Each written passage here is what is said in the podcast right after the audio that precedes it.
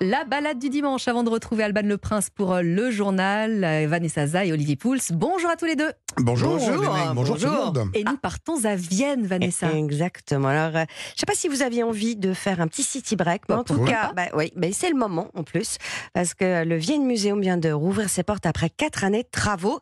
Il a été très attendu. Euh, le petit plus, c'est que c'est une exposition temporaire gratuite, Ah. hein, sur le même Ça modèle, arrange. vous savez, hein, que les, les musées d'État au, Mhm. au Royaume-Uni. Et ce musée le retrace l'histoire de la ville.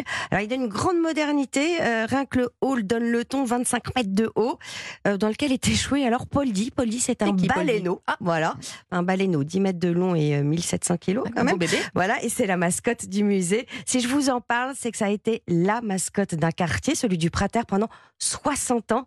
Euh, C'était euh, le- le- l'emblème de l'ancienne auberge qui s'appelait Zum Walfisch, donc la baleine. Parce qu'ils sont un peu loin de la mer quand même. Nous hein. oui. sommes d'accord, mais ils l'ont donc remis au centre donc justement de ce musée. C'est pour vous montrer à quel point finalement on est ancré dans l'histoire des quartiers Ouais. aussi grâce à ce musée. Et alors, il n'y a pas que ce musée-là, il y en a pas mal. Hein, à Voilà, Vienne, hein, évidemment, il y en a- manque. plus d'une centaine. Bon, les plus connus, évidemment, le quartier des musées avec le Leopold Museum, avec sa terrasse panoramique. Allez-y, on peut même prendre un petit café, c'est incroyable. Le Belvédère pour sa collection Klimt, l'Albertina. Mais alors, en marge, il y a pas mal de petits musées insolites que moi j'aime beaucoup, même curieux. Il y a même une chapelle dans une station de métro à Stephanplatz. Ça s'appelle la Virgilkapelle que vous pouvez visiter. Il y a le musée des globes, des pompes funèbres. En fait, l'avantage de Ah oui, toutes ces petits, oui, vous allez voir, il n'y a pas que ça. Écoutez jusqu'au bout. Moi, ce que j'aime bien avec ces musées, c'est que ça, ça, ça- ça vous pousse à aller dans d'autres quartiers, sortir donc du premier Ouais. arrondissement, au- au-delà de la ring. Et moi, d'ailleurs, si j'étais pas allée euh, au musée euh, Freud, j'aurais jamais découvert qu'il y avait un petit Paris, le petit Paris qui est le, mu- le, le quartier de euh, Serviten Mais là-bas. c'est un autre quartier que là, vous nous faites découvrir ce matin. Ouais, et le- Encore un autre. et ben, en fait, le vôtre. Vous allez vous comprendre pourquoi il s'appelle le Carméliteur. Euh, C'est le quartier Lénaï qui vous correspond, parce que je vous ai fait passer le test Mm. euh, pour trouver le, le quartier qui vous ressemble sur euh, vine.info. Et Ah, c'est c'est en effet ce quartier, c'est le quartier juif de Vienne.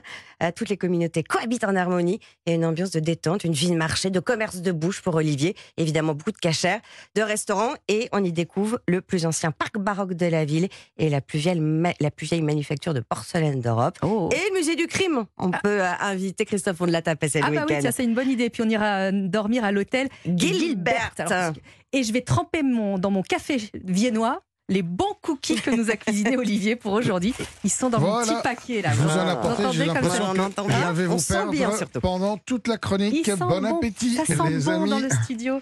Bah oui, c'est peut-être le temps de faire des cookies en famille hein, ce dimanche matin. C'est sympa, puis ça sent tellement bon dans la maison. Alors, c'est c'est des, des petits gâteaux ronds qui ont été inventés aux États-Unis. Mais alors, leur nom, euh, cookies, Mmh. vient du hollandais koekje. Et koekje en hollandais, ça veut dire petit gâteau. Euh, ils ont été inventés, euh, c'est attribué, hein, la recette est attribuée à une certaine euh, Rose Wakefield. Elle était, re- elle était restauratrice Pardon, dans le. Massachusetts. Elle avait un restaurant qui s'appelait le, le Toll House. Ouais. C'est ce qu'on appelle une sérendipité. Oui, vous on sait ce que c'est un maintenant. accident Le raté qui donne qui lieu. un- Voilà, un bon exactement. Elle a voulu préparer des biscuits au chocolat. Elle n'avait pas de chocolat en poudre. Elle avait que du chocolat en morceaux. Elle l'a cassé, elle l'a incorporé dedans. Et ça a donc donné les fameux cookies. Alors, pour la petite histoire, le chocolat qu'elle avait utilisé, c'était du chocolat Nestlé. Ah oui. Et d'ailleurs, elle a fait un partenariat avec la marque.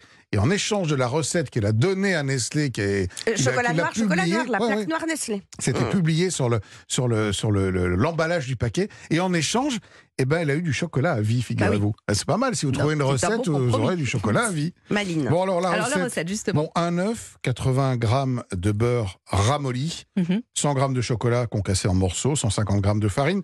On peut utiliser de la farine blanche, mais aussi de la farine semi-complète. Ah oui, c'est Là, c'est la semi-complète. C'est d'ailleurs c'est même riche. meilleur. Euh, 80 grammes de sucre, un petit peu de levure et une pincée de sel. On mélange le beurre, le sucre, on ajoute l'œuf, puis la farine Mm. et la levure.